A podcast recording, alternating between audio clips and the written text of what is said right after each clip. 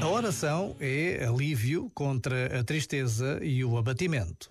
A oração desafia-nos a atravessar a dor e a ver com outros olhos tanto as graças como as desgraças.